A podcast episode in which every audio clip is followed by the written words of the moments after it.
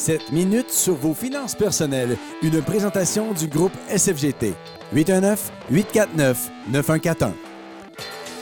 C'est plus notre euh, 10 minutes sur les finances personnelles. Salut Caroline Thibault. Allô, allô? Du groupe SFGT. C'est déjà la dernière, une série de quatre euh, qu'on a parlé un peu. euh, on a profité du mois de février pour parler euh, de finances personnelles. C'est de, de se donner un petit. Des, des- des informations là-dessus, des choses intéressantes à savoir là-dessus. Fait qu'on est bien content de te recevoir encore ce matin. Ben, ça me fait plaisir. Oui, et ce matin, on parle de. La retraite. La euh, retraite. oui, j'ai trouvé des belles statistiques sur les réalités, la- les réalités de la retraite au Canada. Mhm. Je trouvais ça intéressant de les partager parce qu'il y a plusieurs solutions qui viennent arranger certaines statistiques qui sont, euh, qui sont nommées là. OK. Euh, la première, 80% des Canadiens sont préoccupés par leurs dépenses à la retraite. Et là, on parle des dépenses liées au mode de vie et des dépenses liées au service de l'aide à la vie autonome. Euh, je trouve que c'est intéressant, c'est 80% je veux dire, c'est pratiquement tout le monde là, Ben qui oui, est hein? inquiet euh, de ce qui va arriver à la retraite, comment les gens vont pouvoir prendre soin d'eux lorsqu'ils seront malades.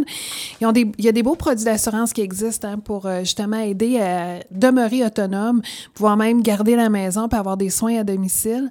Euh, si vous êtes en bonne santé, allez voir un conseiller en sécurité financière parce qu'il y a des belles opportunités qui vont venir vous rassurer. Puis des fois, c'est plus abordable que vous pensez. OK. Euh, si jamais vous avez eu des problèmes de santé, vous pensez que vous n'êtes pas assurable, mais détrom- détrompez-vous parce que dans les cinq dernières années, peut-être six, là, le temps passe vite, il y a de beaux produits qui sont sortis où est-ce qu'on pose moins de questions de santé qui demeurent relativement abordables. Donc, ça peut être une belle solution aussi euh, qui, qui, se- qui s'applique pour vous si jamais vous, avez eu des problèmes de santé. OK. Donc, si on peut. Moi, ce que je dis tout le temps, c'est le plus stressant, c'est de ne pas avoir de plan. À partir du moment où est-ce qu'on a un plan, le niveau de stress descend beaucoup. Parce que de ces 80 %-là, il y a 65% des Canadiens qui affirment que leur épargne retraite est une source de stress ou d'anxiété. OK. 65% c'est encore la majorité des gens là, qui sont stressés, anxieux face à la retraite. La meilleure chose à faire, c'est de, de s'asseoir avec un conseiller, de faire un plan. À partir du moment où est-ce qu'on a un plan, le stress descend. Peu importe De se euh, les scénarios qui, qui en sortent ou les réalités, s'il faut repousser la retraite, s'il faut revoir le, le train de vie à la retraite parce que on n'a pas d'épargne, mais c'est possible, mais le fait que vous ayez un plan, le niveau de stress va diminuer beaucoup. Ouais, ouais, ouais. Oui. Il y a 40% des baby boomers qui estiment que les prestations de retraite du gouvernement seront leur principale source de revenus. Là, on a fait des calculs. Le versement mensuel moyen des- de la sécurité de vieillesse, c'est 559 par mois. Et le versement mensuel moyen de la RRQ, c'est 692 par mois. Ça, ça fait 15 000 par année. Mhm. Donc, il y a peu de gens qui pensent que leur train de vie à la retraite va être 15 000 par année. Sûrement pas. Donc, il ne faut pas se fier aux prestations gouvernementales pour la retraite. Euh, c'est sûr que là, si euh, c'est les seules choses qu'on a rendues à 15 000, on aura probablement droit au supplément de revenus garantis qui vont venir bonifier ça ici. Mais je veux dire, si vous vous fiez là-dessus, vous ne vivrez pas riche à la retraite. Il faut faire un plan, puis il faut commencer le plan. Plus tôt on le commence, plus facile et moins exigeant sur votre budget actuel, ça va être de pouvoir prévoir la retraite. Il y a 42% des Canadiens qui prévoyaient prendre leur retraite dans les 15 prochaines années qui pensent que leurs dépenses diminueront à la retraite. Ça, c'est super intéressant parce que c'est vrai que c'est comme ça qu'on l'a figuré pendant de nombreuses Est-ce années. que c'est une pensée magique, ça? Euh, ben, en tout cas, moi, je sais pas si tu connais des gens de 65 ans, mais moi, les 65 ans que je connais sont hyper engagés dans la communauté, Mhm. sont hyper actifs, veulent voyager, veulent profiter de la vie, Ah veulent surtout garder leur maison. Mhm. Euh, et longtemps, en plus de ça, souvent, on se débarrasse ou on vend la maison à partir du moment où on a des problèmes de santé. C'est ça. Pas Et parce qu'on a besoin d'argent. Pas parce qu'on a besoin d'argent, parce qu'on n'est Qu'on plus capable de s'en occuper. Ben, c'est ça. Puis c'est à ce moment-là que les dépenses habituellement commencent à diminuer parce que si on a des problèmes de santé, on voyage moins, on est moins actif. Puis C'est c'est ça. On veut surtout vendre la maison parce qu'on est obligé de le faire que Oui. par dépit financier, mettons. exactement. Sais, qu'on dit, ah, je vais manquer d'argent, je serais mieux de vendre la maison pour pouvoir profiter euh, de cet argent-là. Donc, à l'époque, quand on faisait une planification de retraite, on prévoyait 70% du revenu actuel pour la retraite. Mhm. La raison était que ah, c'est vrai qu'à l'époque, à la retraite, les revenus, le- les dépenses diminuaient. Premièrement, on était moins en forme.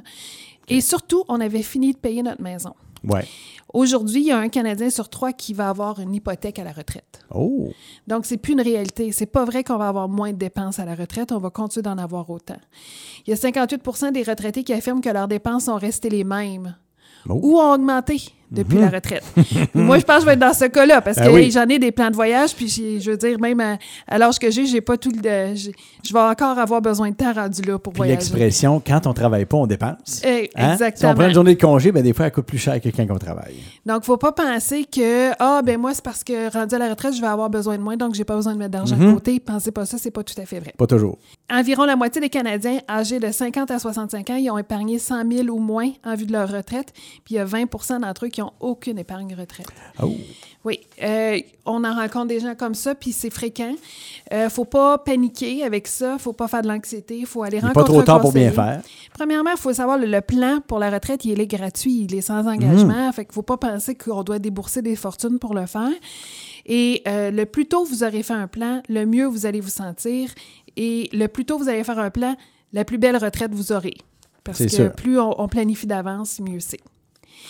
Donc là, je reviens avec ma période de, de REER et qui se termine aujourd'hui. Aujourd'hui même, ben oui, Oui, pas trop fait. tard. hein. La journée d'aujourd'hui est encore euh, effective. là. Tout à fait. Ouais. La journée d'aujourd'hui est encore effective. Et moi, je pense qu'il y a un lien direct avec euh, la fin du mois euh, sec, là, sans alcool, qui est le 28 février pour les conseillers en sécurité financière. Ceux qui ont sauvé argent. mais je veux parler des achats périodiques, justement, pour pas arriver Ouais. avec la cohue de la période réelle, le paniquer, puis dire vite, vite, vite, il faut que j'épargne. Je veux parler d'un cas vécu, OK? OK. Euh, je vais comparer l'achat de 120 actions le 1er février pour, euh, disons, à 1200 On va dire que l'action vaut 10 l'action. OK.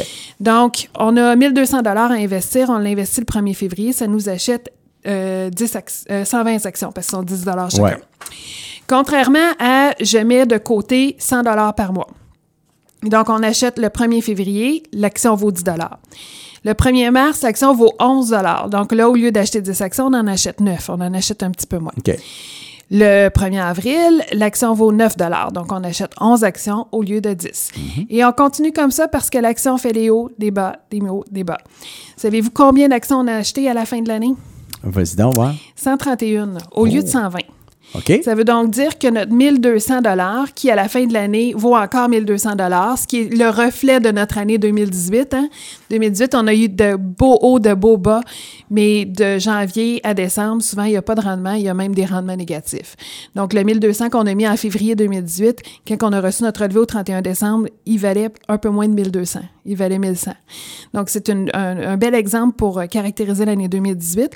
Si, au lieu, on avait acheté à tous les mois, dix- Ouais. 100 dollars par mois. C'est déjà c'est moins exigeant sur le budget. Ben à la fin de l'année, on aurait acheté 131 actions, donc notre portefeuille au lieu de valoir 1200 aurait valu 1310. OK. Donc l'épargne systématique, c'est la meilleure façon d'avoir le coût moyen le plus bas. Puis c'est euh, l'expression, là, euh, qu'on, des fois, on trouve qu'elle est galvaudée un peu, mais l'expression de dire Ah, c'est le prix d'un café par jour, là.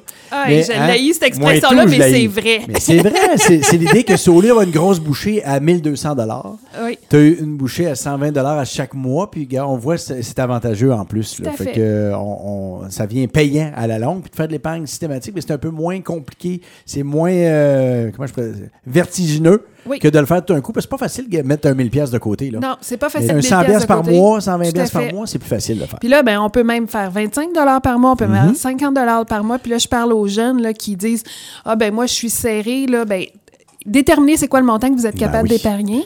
On le met de côté à chaque mois, comme ça, on n'a pas besoin de le cumuler dans un compte chèque qui c'est un petit peu trop alléchant d'aller magasiner quand on a 600 Mhm. pièces dans notre compte. Puis l'autre affaire, si vous avez déjà débuté votre épargne systématique, Oui.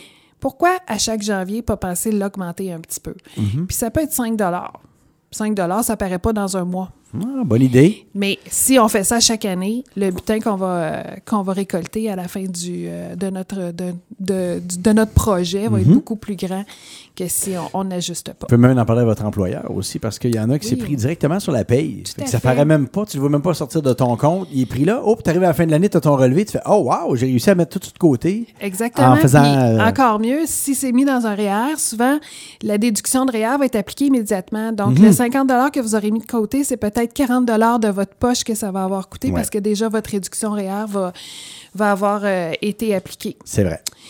Euh, fait que c'est pas mal ça pour Ouais. moi. Oui. Et puis, euh, euh, l'autre chose également, c'est que quand, quand on le fait systématiquement comme ça, ben, comme on le dit, c'est que ça, c'est Oui. moins. Il y, a des gens, il y a des gens qui disent ben moi, je ne sais pas à chaque année combien mon comptable va dire de prendre de REER.